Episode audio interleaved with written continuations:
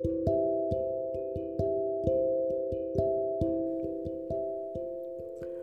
はようございます。お元気でしょうか？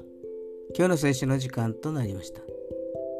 今日の聖書の箇所は旧約聖書イザヤ書55章8節でございます。イザヤ書55章8節でございます。お読みいたします。私の思いはあなた方の思いと異なり私の道はあなた方の道と異なるからだ。アーメン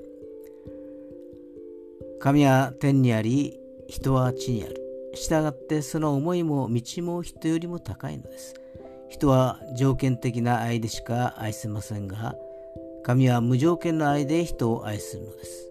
もし罪人が悔い改めて神に立ち返るなら神は無条件で受け入れてくださるのです。ただ私たち人間は神の恵みを受け入れるだけなのです。